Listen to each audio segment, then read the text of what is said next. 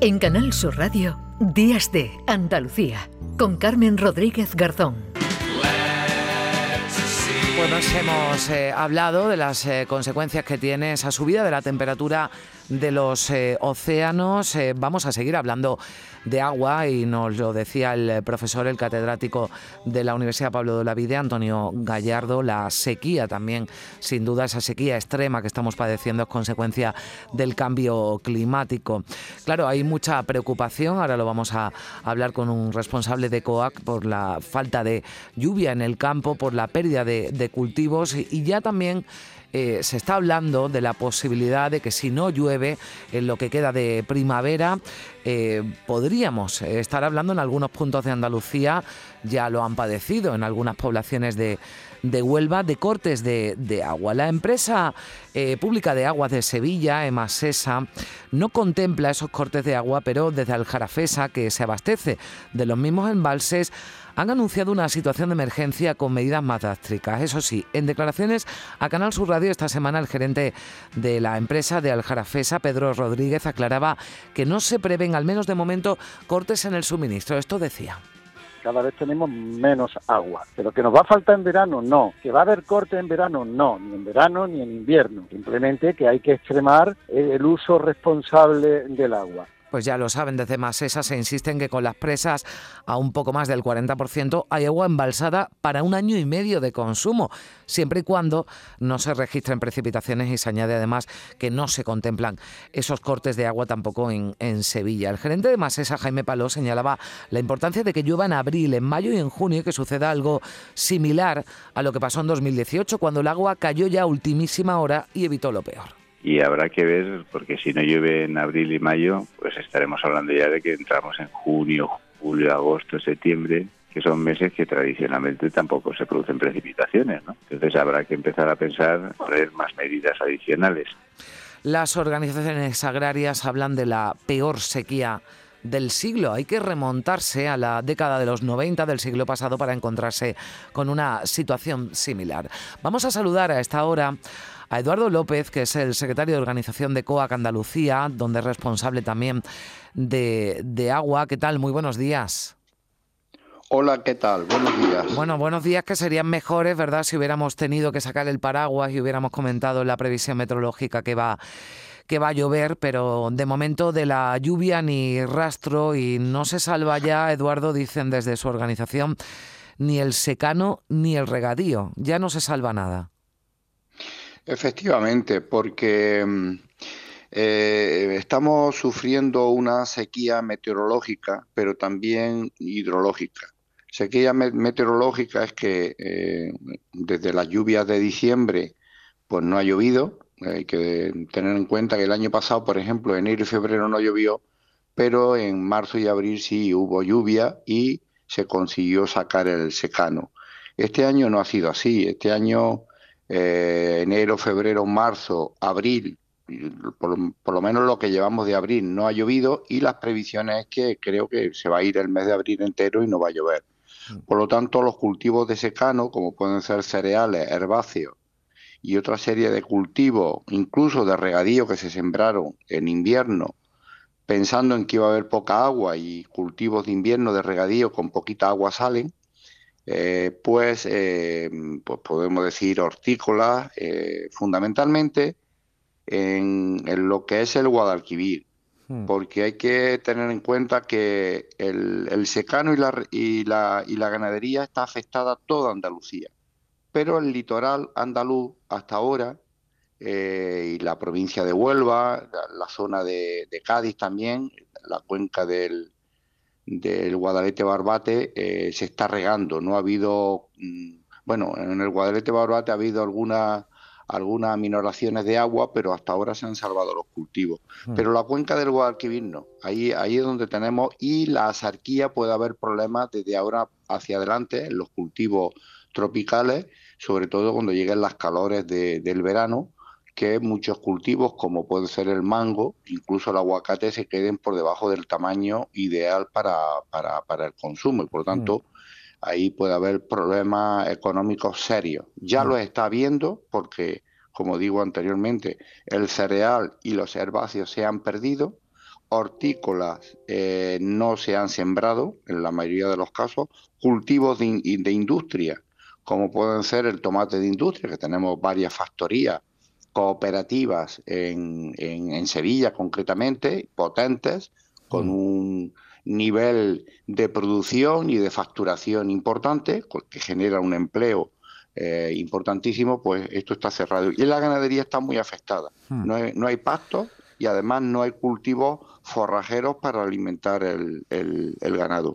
Y luego un problema para la ganadería es el tema de los abrevaderos. Si no llueve, si no llueve ahora ya y de forma rápida, inminente, pues eh, los veneros se van a, se van a se van a ver secos y los ganaderos van a tener eh, de forma forzada tener que suministrar agua al ganado con cinterna.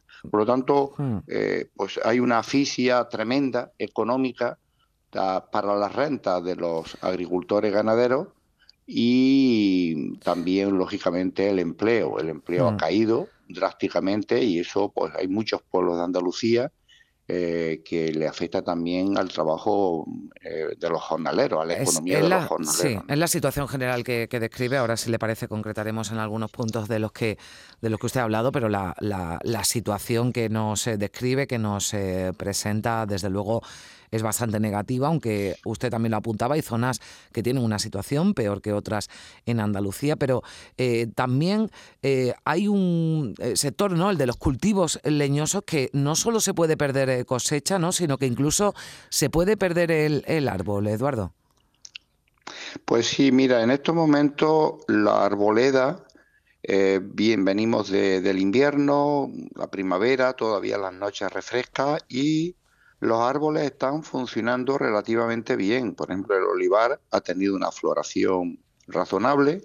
En estos momentos se necesita agua ya para, para, para, que, para consolidar que esa floración eh, se, se, transforme ya en, en aceituna. Eh, y entonces en estos momentos se requiere agua. Claro, si no llueve y mm. no tenemos agua para regar, pues porque claro, mm, el agua que hay en los embalses, según la pues, fundamentalmente el Guadalquivir, eh, son la previsión es 300 hectómetros. Eso nos da para, pues, para, prácticamente para evitar que los árboles hmm. no se sequen. Pero estamos hablando también de una arboleda de secano, que si no llueve, como bien has dicho, esa arboleda puede incluso secarse. O sea, tenemos el riesgo de que ni una amenaza seria de no solamente perder cosecha, sino que los árboles, la muerte de los árboles, en, tanto en la sarquía malagueña eh, y otros puntos de Andalucía y luego todo, todo el Guadalquivir. Hay que tener en cuenta que la agricultura del Guadalquivir pues es en torno al 70% mm. o 75% de Andalucía. Y usted lo decía, esto tiene eh, consecuencias muy, muy graves. Eh, hablamos en términos económicos, en términos de empleo para, para el medio rural, ¿no? Para, para aquellas poblaciones ¿no? que viven prácticamente de la agricultura o la ganadería. Sí, pues ya hay por ahí algún estudio sobre los efectos de esta sequía. Eh, y bueno, las previsiones que pueda caer el, Producto Interior Bruto en Andalucía en torno al 7%. Hay que tener en cuenta que, el año de la pandemia eh, fue del 10 o 11%, o sea que nos vamos a aproximar, porque Andalucía es muy agrícola. Hay que tener en cuenta no solamente ya lo que es el valor del, producto en origen, eh, la facturación del agricultor, sino todo el tejido agroindustrial que soporta la materia prima de que al sector aporta.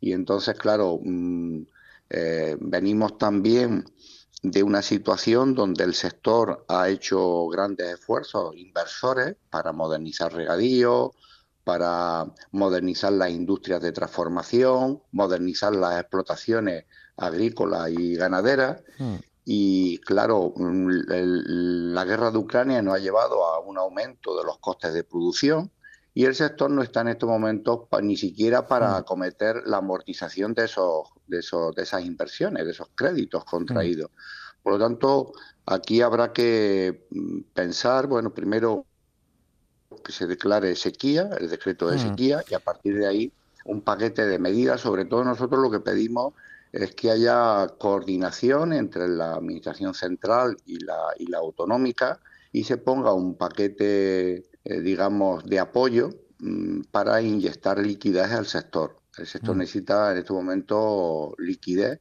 para poder, digamos, continuar con las explotaciones en pie hasta que se remedie esta situación mm. de sequía ¿no? Hmm. que, estamos viviendo. Hay una reunión, ¿no? Parece ya prevista para este miércoles de esa mesa de la sequía. No sé si tienen esperanza que de, esa, de ese encuentro puedan salir algunas de esas medidas que, no, que nos pedía, ¿no? que son urgentes ya para, para poder eh, salvar ¿no? la, la economía de muchos agricultores andaluces. Nosotros confiamos en que, bueno, eh, al final pues de la reunión del miércoles, por lo menos se haga un análisis, una valoración real de la situación por la que el sector está atravesando. Eh, sector, hay que analizar muy bien eh, qué sectores, qué agricultores, qué, zonas eh, y el, daño, el, digamos el porcentaje mm y la gravedad del daño para después establecer las medidas. Aquí no puede ganar uno, eh, eh, por, ejemplo, yo soy de Almería, tengo mi explotación en la costa de Almería y riego y tengo agua. Yo no tengo, eh, a mí la sequía no me ha afectado. El cambio climático mm. tal vez, por la subida de temperatura, pues afecta, pero yo a mí no me ha faltado agua para mis cultivos. Yo no necesito ayuda. sin embargo, hay otros compañeros por el resto de Andalucía, que es que los ve en una situación, pues, por ejemplo, un señor em, en, los palacios de Sevilla, eh, que ha puesto, me, viene a la cabeza en este momento, que puso em, remolacha de invierno y no le ha llegado agua y la tiene seca. Vamos, ahí ha, perdido mm. un dineral.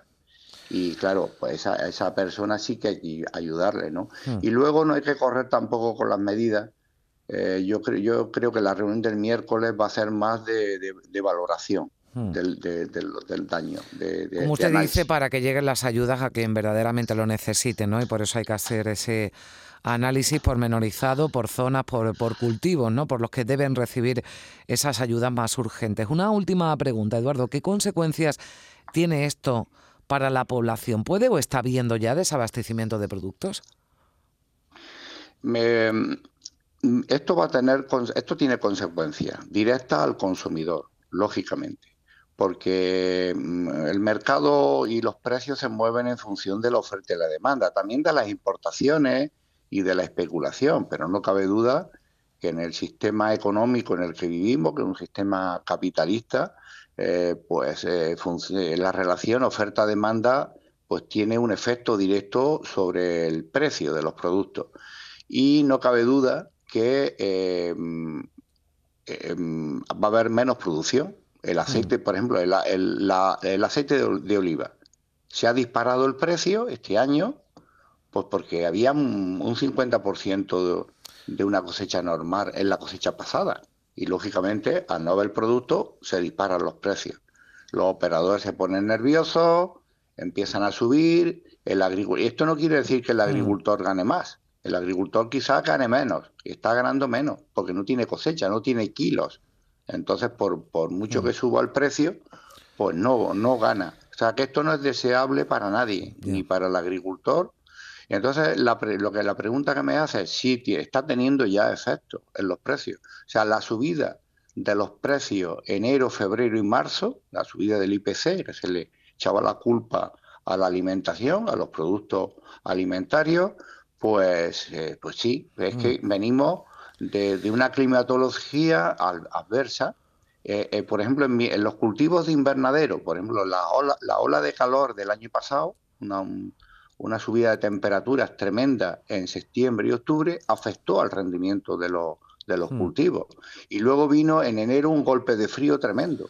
Pues hay menos, sale menos producción al mercado y lógicamente se disparan los precios y no es tanto achacable a la guerra de Ucrania, que también, eh, sino pues al cambio climático que estamos viviendo. El cambio climático va a, mm, va mm, a tener consecuencias también, eh, digamos, en los precios agroalimentarios. Y tendremos que ver cómo vamos encajando toda esta realidad, ¿no? Pues eh, desde luego veremos cómo vamos encajando esta, esta realidad que se presenta desde luego muy muy oscura. Esperemos que llueva, eso sí, y que también, bueno, pues mientras llega la lluvia se pueda sacar algo en claro de esa próxima reunión, de la reunión del próximo miércoles de la mesa de la sequía que venían demandando también las organizaciones eh, agrarias. Ojalá la próxima vez que hablemos, Eduardo López, sea para eh, comentar, hacer balance de las lluvias y de cómo ha beneficiado al, campo. Ojalá que sí, secretario de organización de COAC Andalucía, responsable también de agua en esta organización eh, agraria, Eduardo López. Muchísimas gracias. Buen día. Muchísimas gracias. Adiós. A ti, a vosotros. En Canal Sur Radio, Días de Andalucía, con Carmen Rodríguez Garzón.